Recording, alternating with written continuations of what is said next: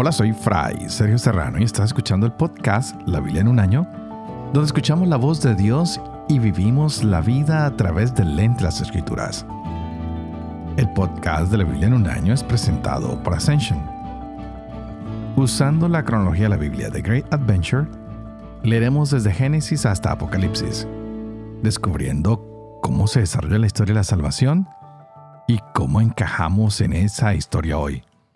Continuamos con el libro de Isaías. Ayer terminábamos el libro de Baruch y hoy iniciaremos uno de mis profetas favoritos, Ezequiel. Maravilloso, pero quisiera hablar un poquito acerca del libro de Isaías. Ah, vimos la enfermedad de Ezequías. También vimos cómo este hombre cuando está enfermo no le queda otra solución sino orar. Y Dios, que es siempre maravilloso, decide sanarlo. También él está siendo acosado por el ejército asirio, pero está gravemente enfermo, no sabe qué pueda hacer. Y Dios decide darle 15 años más de sanidad, lo empieza a librar, pero hay algo que me parece muy interesante. A este hombre se le confronta con la muerte y tiene miedo. Y aunque Dios lo ha sanado, él como que se ha olvidado de lo que Dios ha hecho en su vida, de esta posibilidad que le ha dado. Él hace, por supuesto, un poema de alabanza que es muy lindo, donde le da gracias a Dios. Y esta oración parece que brota desde lo profundo de su corazón. Es una canción hermosa que leíamos ayer y creo que toca las fibras de cada uno de nosotros. Pero sin embargo, aunque él ha experimentado este milagro, existe el peligro de que se mantenga lejano con Dios o que se pueda alejar de Dios. Uno creería que cuando es sano o es tocado por Dios, uno se enamora más del Señor y no se puede alejar de Él. Pero sí, sí, sí, sigue el grave peligro que nos podamos alejar del Señor, aun cuando Él sigue actuando maravillosamente en nuestras vidas. Ojalá que ni tú ni yo seamos insensatos frente a tantas experiencias de sanidad que hemos tenido delante de Dios, frente a tantos regalos, frente a tantas maravillosas bendiciones que recibimos a diarios. Que el profeta Isaías hoy nos siga llenando de alegría, que nos siga llenando de fe, de esperanza, y los quiero invitar a que se preparen porque tenemos otro profeta maravilloso, el profeta Ezequiel. Estaremos leyendo su primer capítulo únicamente el día de hoy. Continuamos con Isaías capítulo 39 y 40. Estaremos leyendo Ezequiel capítulo primero y Proverbios capítulo 11 versos 29 al 31. Este es el día 209. Empecemos. Isaías capítulo 39. En aquel tiempo, Merodac Baladán, hijo de Baladán, rey de Babilonia, envió cartas y un presente a Ezequías porque había oído que había estado enfermo y se había curado. Se alegró Ezequías por ello y enseñó a los enviados su cámara del tesoro, la plata, el oro, los aromas, el aceite precioso, su arsenal y todo cuanto había en los tesoros no hubo nada que Ezequías no les mostrara en su casa y en todo su dominio. Entonces el profeta fue donde el rey Ezequías y le dijo, ¿qué han dicho esos hombres y dónde han venido a ti? Respondió Ezequías, han venido de un país lejano, de Babilonia. Dijo, ¿qué han visto en tu casa? Respondió Ezequías, han visto cuánto hay en mi casa. Nada hay en los tesoros que no les haya enseñado. Dijo a Ezequías, Escucha la palabra de Yahvé Sebaot. Vendrán días en que todo cuanto hay en tu casa y cuanto reunieron tus padres hasta el día de hoy será llevado a Babilonia. Nada quedará, dice Yahvé y se tomará de entre tus hijos, los que han salido de ti, los que has engendrado, para que sean eunucos en el palacio del rey de Babilonia. Respondió Ezequías a Isaías. Es buena la palabra de Yahvé que me dices, pues pensaba, con tal que haya paz y seguridad en mis días. Consuelen, consuelen a mi pueblo, dice su Dios. Hablen al corazón de Jerusalén y díganle bien alto que ya ha cumplido su milicia, ya ha satisfecho por su culpa, pues ha recibido de mano Yahvé castigo doble por todos sus pecados. Una voz clama. En el desierto abran camino a Yahvé, tracen en la estepa una calzada recta a nuestro Dios. Que todo valle sea elevado, y todo monte y cerro rebajado. Vuélvase lo escabroso, llano, y las breñas planicie. Se revelará la gloria de Yahvé, y toda criatura aún la verá. Pues la boca de Yahvé ha hablado. Una voz dice, grita. Y digo, ¿qué he de gritar? Toda carne es hierba y todo su esplendor como flor del campo. La flor se marchita, se seca la hierba en cuanto le dé el viento de Yahvé.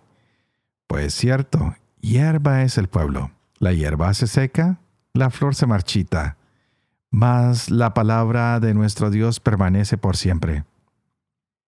Súbete a un alto monte, alegre mensajero para Sión, clama con voz poderosa, alegre mensajero para Jerusalén, clama sin miedo. Di a las ciudades de Judá, ahí está su Dios, ahí viene el Señor Yahvé con poder y su brazo los juzga todo. Vean que su salario le acompaña y su paga lo precede. Como pastor pastorea su rebaño. Recoge en brazos los corderitos. En el seno los lleva y trata con cuidado a las paridas. ¿Quién midió los mares con el cuenco de la mano y abarcó con su palmo la dimensión de los cielos? ¿Metió en un tercio de medida el polvo de la tierra? ¿Pesó con la romana los montes y los cerros con la balanza? ¿Quién abarcó el espíritu de Yahvé y como consejero suyo le enseñó? ¿Con quién se aconsejó? ¿Quién le explicó y le enseñó la senda de la justicia y le enseñó la ciencia y el camino de la inteligencia le mostró? Las naciones son como gota de un caso, como escrúpulo de balanzas son estimadas. Las islas como una chinita pesan. El Líbano no basta para la quema, ni sus animales para holocausto. Todas las naciones son como nada ante Él, como nada y vacío son estimadas por Él. Pues ¿con quién asemejarán ustedes a Dios? ¿Qué semejanza le aplicarán? El fundidor funde la estatua. El orfebre con oro la recubre y funde cadenas de plata. El que presenta una ofrenda de pobre escoge madera incorruptible. Se busca un hábil artista para erigir una estatua que no vacile. ¿No lo sabían? ¿No lo habían oído? ¿No se lo mostraron desde antiguo? ¿No se les dio a entender desde fundada la tierra? Él está sentado sobre el orbe terrestre, cuyos habitantes son como saltamontes. Él expande los cielos como un tul y los ha desplegado como una tienda que se habita. Él aniquila a los tiranos y a los árbitros de la tierra los reduce a la nada. Apenas han sido plantados, apenas sembrados, apenas arraiga en tierra su esqueje, cuando sopla sobre ellos y se secan, y una ráfaga como tamo se los lleva. ¿Con quién me asemejarán ustedes y seré igualado? Dice el santo. Alcen a lo alto los ojos y vean. ¿Quién ha hecho esto? El que hace salir por orden al ejército celeste, y a cada estrella por su nombre llama. Gracias a su esfuerzo y al vigor de su energía, no falta ni una.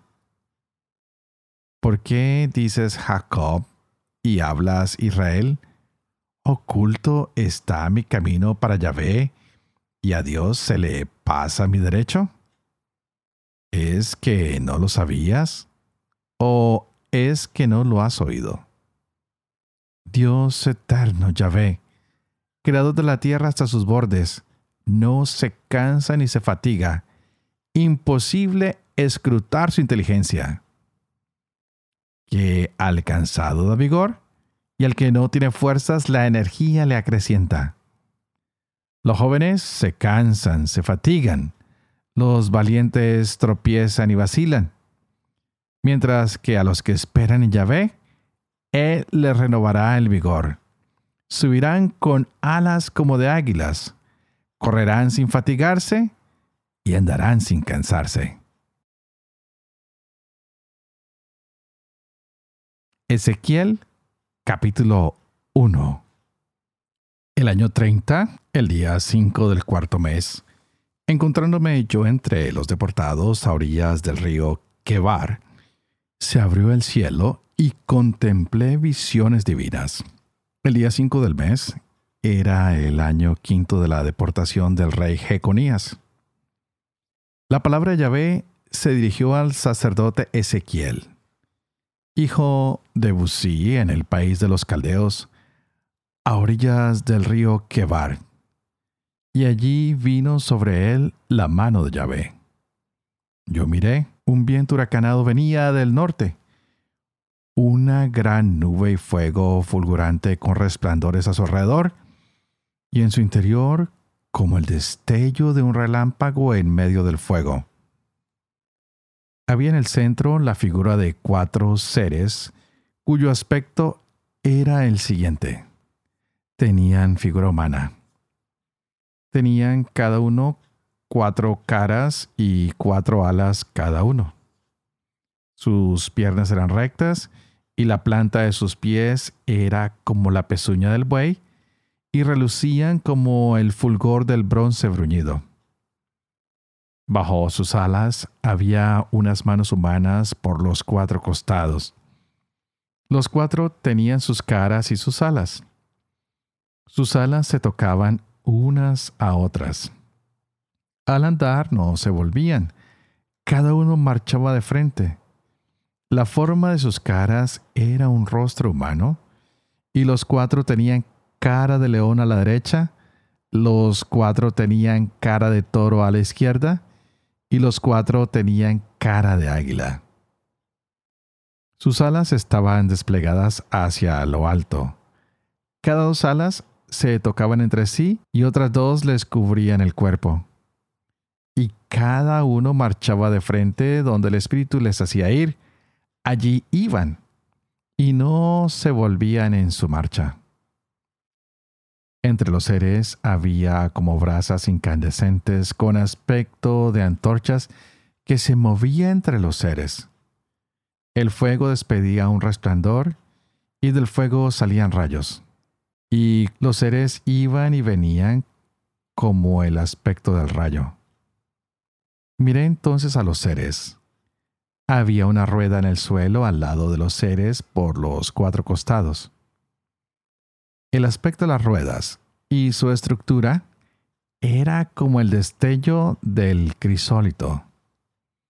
Tenían las cuatro la misma forma y parecían dispuestas como si una rueda estuviese dentro de la otra.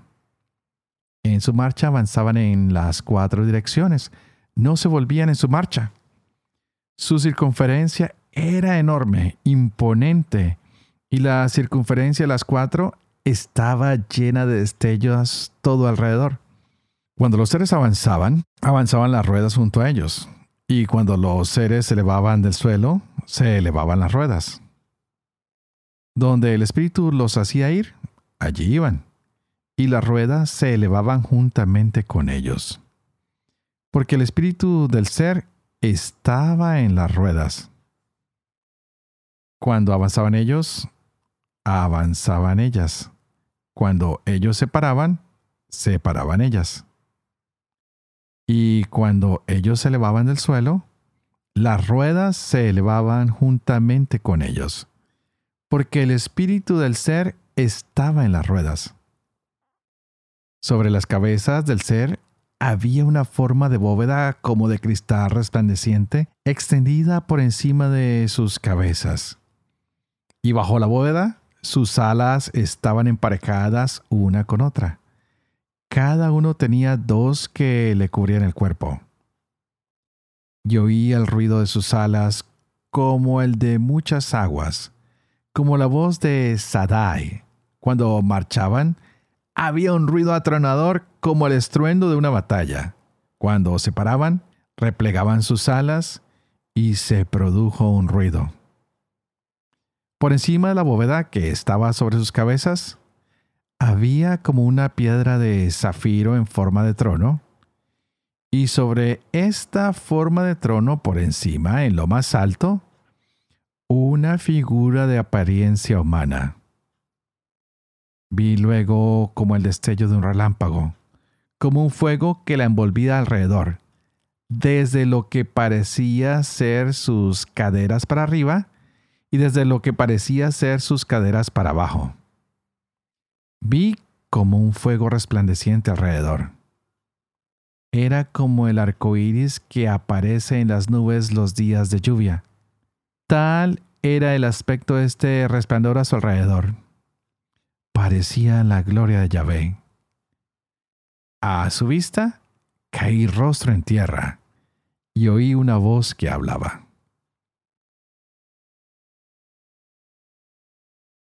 Proverbios 11, 29 al 31. Quien descuida su casa, heredará viento. El necio será esclavo del sabio. El fruto del justo es árbol de vida. El sabio cautiva a la gente. Si el justo recibe su recompensa en la tierra, ¿cuánto más el malvado y el pecador? Padre de amor y misericordia, tú que haces elocuente la lengua de los niños, educa también la mía, e infunde en mis labios la gracia de tu bendición, Padre, Hijo y Espíritu Santo. Y a ti te invito para que pidamos juntos al Espíritu Santo que abra nuestra mente y nuestro corazón para que podamos gozarnos de esta maravillosa palabra que el Señor nos ha regalado el día de hoy. Habíamos hablado que el libro de Isaías se dividía del capítulo 1 al 39 y después del 40 en adelante eran cosas diferentes, otra manera de entender este libro, pero quisiera terminar hoy hablando un poquito de Ezequías y Babilonia. La transferencia que se va a dar aquí de entendimiento de la misericordia de Dios. El rey que se pone feliz porque va a tener días de paz, pero no le importa lo que viene después, que van a quitar todas las cosas del pueblo, de las manos de sus hijos. Ezequías, un hombre frágil humanamente, un hombre débil, y parece que su peor derrota es de manera espiritual porque se aleja de Dios. Hoy también empezamos este libro de Ezequiel, que me parece muy interesante y que vamos a ver cómo llega este carro de fuego, el capítulo primero de Ezequiel que nos va mostrando el poder de Dios. Este hombre que ha sido exiliado en el primer exilio a Babilonia sale. Parece que este hombre era joven, era sacerdote, iba a ser instalado sacerdote cuando lo deportan, está a la orilla del río, está triste, está contemplando y allí el Señor se aparece y le habla. Hay una tormenta, hay cuatro criaturas, hay cuatro caras, hay cuatro ruedas, hay una plataforma con una figura y se da una manifestación bastante física de lo que podemos llamar la grandeza de Dios. Y entonces podríamos preguntarnos, si el hombre está en Babilonia, si este profeta está en Babilonia, ¿qué hace Yahvé en Babilonia? ¿No se supone que tiene que estar en Jerusalén? ¿Qué es lo que está pasando en este momento? Y lo que se entiende ahora es que como ha venido la destrucción inminente del templo, Así que Dios está saliendo del templo y ya no va a estar más en el templo, sino va a estar con su pueblo. Y les decía al inicio de este programa el día de hoy que es uno de mis profetas favoritos. ¿Y por qué me encanta tanto? Porque con Ezequiel vamos a encontrar que Dios está con el pueblo en el exilio. Que Dios no lo abandona. Que Dios no lo deja solo. Qué hermoso es saber que Dios no se queda encerrado en cuatro paredes, que Dios no se queda encerrado en un templo, sino es un Dios que empieza a caminar con su pueblo. Es un Dios que entiende que su pueblo ha sido infiel, pero que lo necesita, que quiere estar con ellos. Y es lo mismo que veíamos en Isaías hoy en el capítulo 40. Es un Dios de consuelo, que da siempre un mensaje. Es un Dios que se revela. Es un Dios que considera la necesidad de su pueblo. Qué hermoso es el Señor. En los dos profetas encontramos a un Dios que quiere consolar. Es un Dios que antes que dar un juicio, quiere ayudarnos, tratarnos con amor, con misericordia. Por eso en el profeta Isaías hoy veíamos, consuelen, consuelen a mi pueblo. El Señor parece que ha escuchado los lamentos, que sabe cuáles cargas está llevando la gente, sabe que es duro ese yugo, pero Él está ahí para ayudarlos a cargarlo. Exactamente lo mismo que vamos a encontrar nosotros en el profeta Ezequiel estos días. Qué hermoso es nuestro Dios. Él quiere levantarnos. Él no quiere que se apague la luz de la esperanza. Es hoy un Dios que habla desde lo profundo de su corazón en el profeta Isaías y es un Dios que se aparece también en Babilonia con el profeta Ezequiel y nos muestra su grandeza. Los dos profetas están mostrándonos cómo Dios viene a consolar a su pueblo. Un Dios que no abandona, un Dios que conoce nuestra carencia, nuestro pecado, pero que de todas maneras no nos rechaza, nos busca, nos estimula, nos muestra su amor misericordioso. Ojalá que estas lecturas del día de hoy traigan consuelo a nuestros corazones, traigan consuelo si sabemos que hay alguien que está perdido, que se ha alejado, tal vez de la iglesia, de la familia, de nuestra relación, y podemos saber que esa persona no está del todo sola, porque Dios está con ellos en el exilio. Porque Dios siempre promete una bendición, e incluso a aquellos que se encuentran lejos, aquellos que han sido abatidos por el pecado, aquellos que han sido controlados por las dificultades y los problemas de su vida. El Señor les dice, ustedes me pertenecen a mí yo puedo calmar las tormentas de su vida. A veces tenemos que pasar por estas tormentas para aprender lecciones. Pero en medio de las tormentas no podemos simplemente sentarnos y lamentarnos y llorar, sino tenemos que levantarnos y permitir que estas pruebas nos ayuden a crecer y saber que el Señor está siempre a nuestro lado. Que hoy seguramente tú y yo nos atrevemos una vez más a caminar con Dios. Que sepamos que podemos contar siempre con Él, pues Él nos va a dar la fuerza que necesitamos. Cualquiera que sea tu condición el día de hoy, no te preocupes, Dios está contigo. Si tú necesitas fuerza para caminar, Él te la dará. Si tú necesitas alas nuevas para poder volar, Él te las va a dar él quiere que tú vuelvas a volar. Él quiere que tú vuelvas a caminar. Dios viene a consolarnos. Y es esa canción tan hermosa que me encanta a mí, como las águilas. Que el Señor nos da esas alas, que correremos y nunca nos cansaremos, que correremos sin fatigarnos, porque el Señor está con nosotros. Que esta hermosa manifestación de Dios a través del profeta Isaías y Ezequiel nos llenen hoy de alegría y de esperanza, de saber que nunca hemos estado solos, incluso cuando estábamos desterrados, cuando nosotros mismos nos sacamos de su presencia, Él nunca nos abandonó, siempre se quedó con nosotros. Y es por eso que siempre les pido que por favor oren por mí, para que yo también pueda disfrutar de esa presencia del Señor y de esta manera pueda seguir llevando adelante este proyecto de la Biblia en un año para que yo también pueda vivir con fe lo que leo y lo que comparto con ustedes, para que pueda enseñar siempre la verdad y sobre todo que yo también pueda cumplir lo que he enseñado. Y que la bendición de Dios Toporoso, que es Padre, Hijo y Espíritu Santo, descienda sobre cada uno de ustedes y los acompañe siempre. Que Dios los bendiga.